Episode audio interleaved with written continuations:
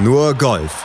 Auf meinsportpodcast.de das Masters liegt hinter uns und entsprechend ist jetzt erstmal wieder ein bisschen Schonkost angesagt in der Golfwelt, aber auch nicht zu viel Schonkost, weil es ja zumindest auf der European Tour dann auch in den Saisonendspurt geht. Und dieser Saisonendspurt, der findet in Südafrika statt mit drei Turnieren. Den Auftakt machen die Joburg Open in dieser Woche. Auf die gucken wir natürlich und wir schauen selbstverständlich auch auf die RSM Classic dann auf der PGA Tour voraus hier bei Nur Golf mit unserer Expertin, mit Desiree Wolf. Hallo Desiree. Hallo Malte. Lass uns zunächst mal nach Südafrika gucken. Da sind ja die Europäer jetzt alle hingejettet, beziehungsweise die Spieler der European Tour, also die, die in Europa normalerweise aufziehen. Und das schließt dann eben auch angrenzende Kontinente einfach mal mit ein. Die Joburg Open finden statt und die sind zurückgekehrt an den Ort, wo Shubanka Sharma in der Saison 2018, also genauer gesagt im Dezember 2017 schon mal gewonnen hatte in den Run Park Golf Club in Johannesburg, beziehungsweise in Joburg eben. Und ja, es sind nicht alle großen Namen mitgekommen.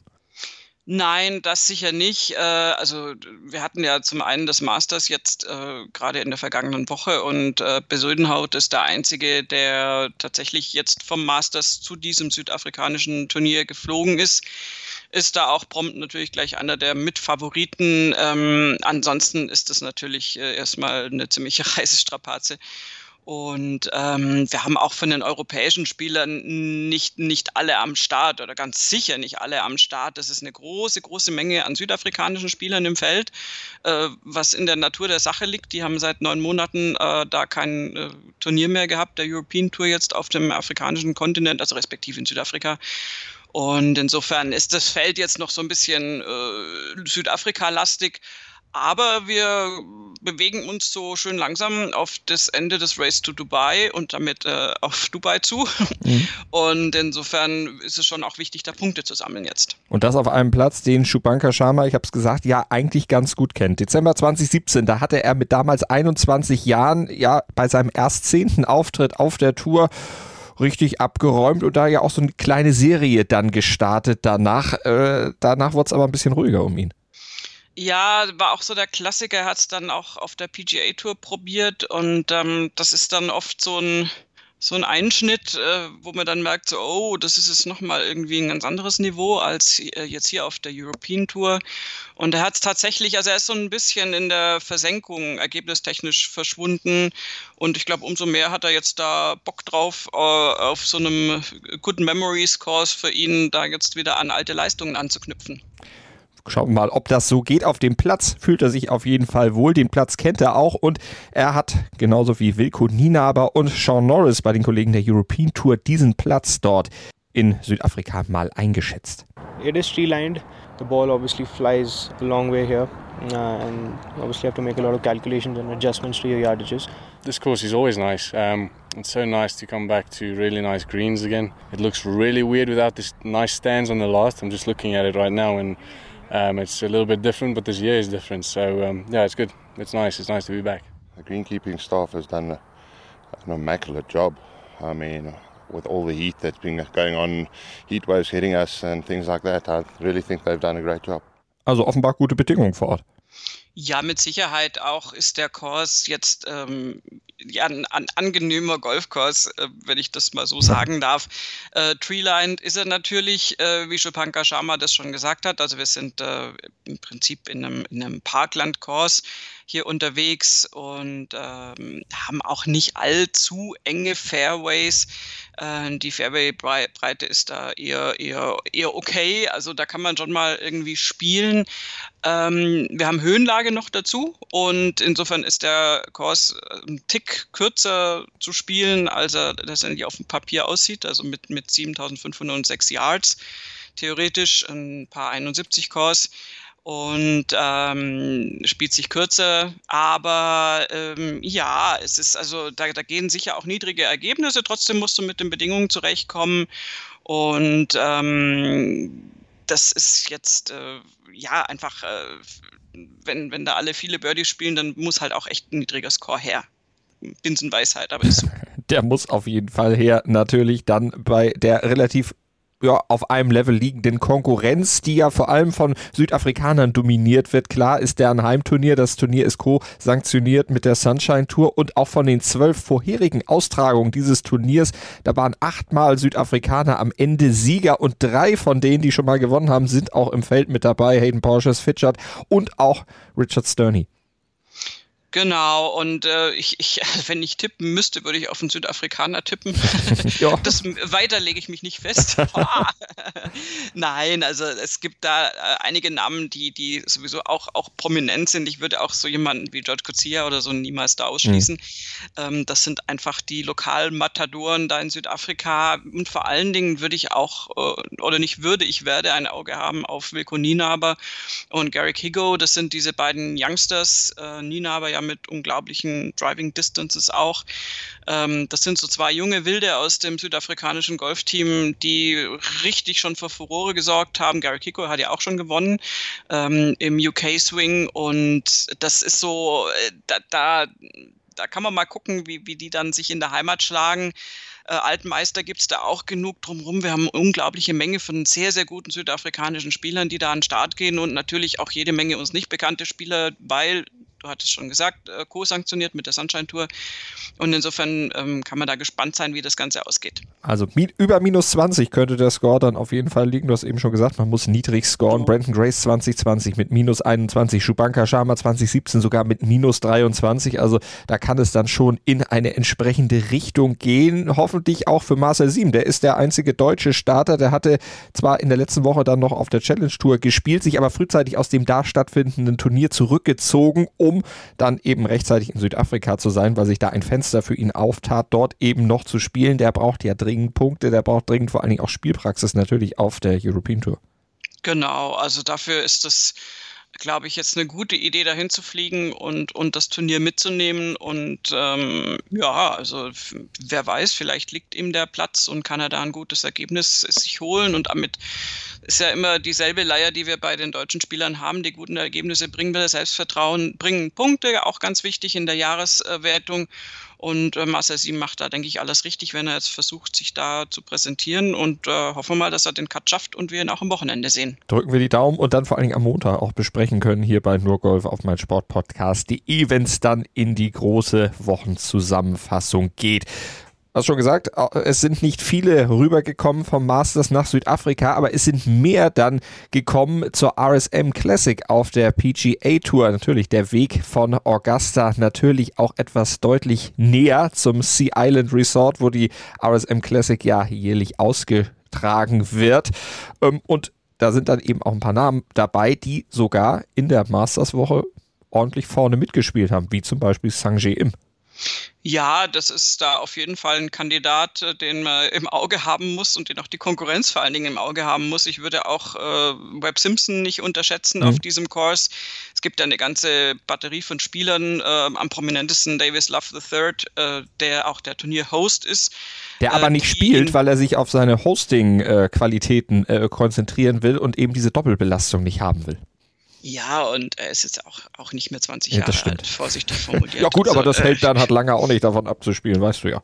Ja, ja, ja, ja, das schon, aber ich würde mal sagen, da kann er sich jetzt auch nicht zwingend mit Bernhard Langer Nein. vergleichen. Nein.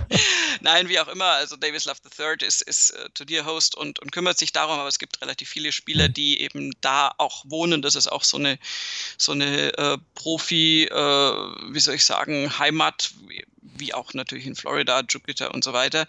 Und ähm, ja, St. James ist da natürlich ganz, ganz vorne mit dabei zu beobachten. Übrigens im Flight mit Justin Rose und Matt Kuchar, mhm. zwei, die eigentlich eher nicht an die normalen Leistungen, die sie sonst bringen, äh, bisher angeknüpft haben. Vielleicht äh, platzt da auch mal ein Knoten bei einem von den beiden, könnte man auch mal äh, natürlich äh, sich angucken. Ja. Und ähm, aber ja, Jason Kokrak war in super Form in letzter Zeit. Der geht mit Stuart Sink und Webb Simpson auf die Runde. Also wir haben da Jason Day mit Harris English und Hudson Swafford. Also wir haben, wir haben durchaus große, größere mhm. Namen dort.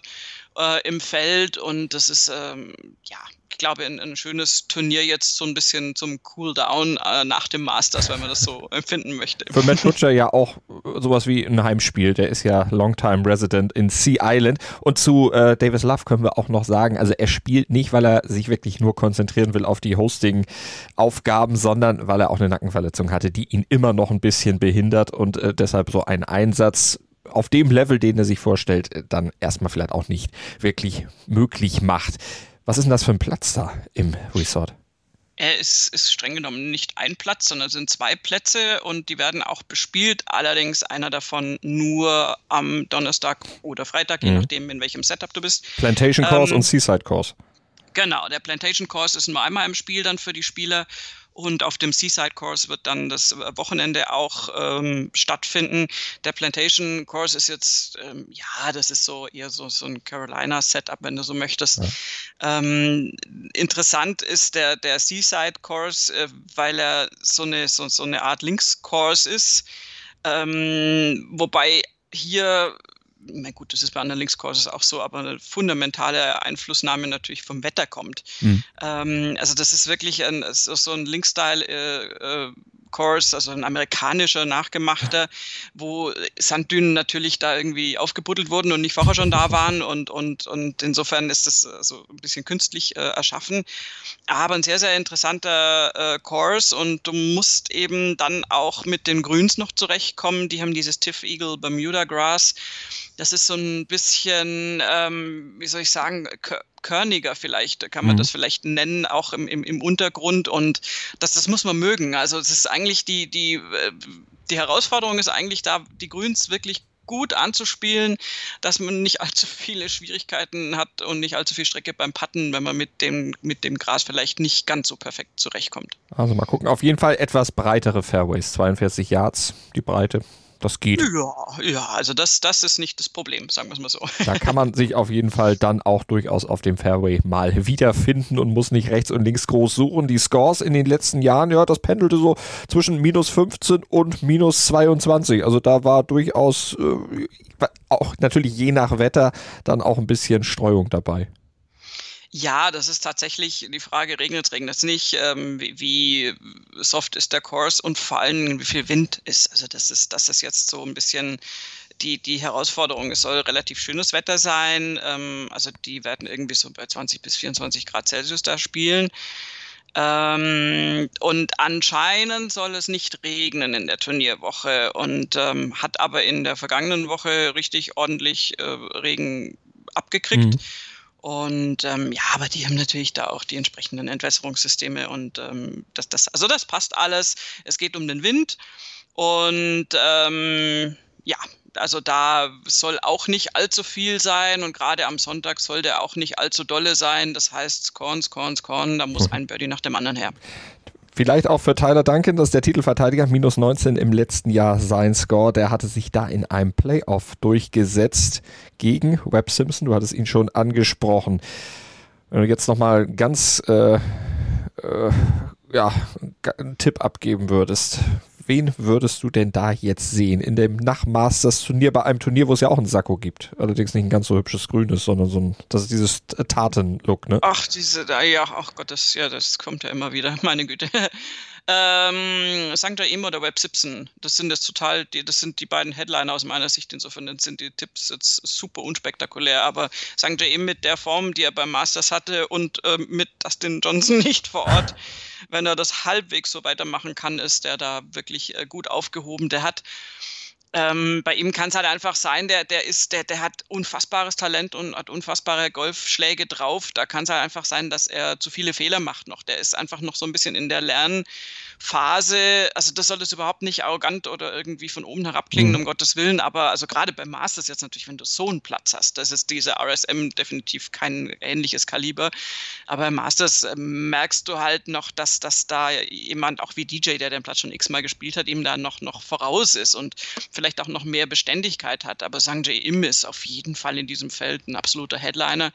Und Webb Simpson ähm, hat es beim Masterstar sich nicht so ganz vorne irgendwie aufgehalten, ist aber einer, der für, für so einen Kurs auch das perfekte Setup hat. Also einen, einen der beiden würde ich jetzt nennen und es tut mir leid, weil das heißt automatisch, weil meine Tipps sind immer furchterregend schlecht, dass die es äh, eben nicht gewinnen werden. Schauen wir mal, wer es anstattdessen wird. Werdet ihr dann hören am Montag hier bei uns bei Nur Golf auf meinsportpodcast.de oder mit dem Podcatcher eurer Wahl. Da seid ihr dann bestens über das Golfwochenende, über die Golfwoche informiert, kriegt alles von uns mundgerecht oder ohrengerecht, müssen wir ja sagen, aufbereitet, damit ihr bestens Bescheid wisst über die Woche im Golfsport, im Saisonendsport auf der European Tour beziehungsweise im Jahresendsport auf der PGA Tour. Da läuft ja die neue Saison schon. Die Zeitrechnung im US-Golf ist ja ein bisschen anders. Bei uns ist sie so, dass wir jetzt Mitte November haben und uns schon so langsam auch dann mal auf eine kleine Weihnachtspause freuen. Aber bis dahin ist noch ein bisschen Golf zu spielen und ihr kriegt das alles bei uns dann, wie gesagt, aufbereitet auf die Ohren oder die Podcatcher eurer Wahl. Danke fürs Zuhören. Danke dir, Desiree. Gerne. Was zum Teufel, du Bastard? Du bist tot, du kleiner Hundeficker. Und dieser kleine Hundeficker, das ist unser Werner.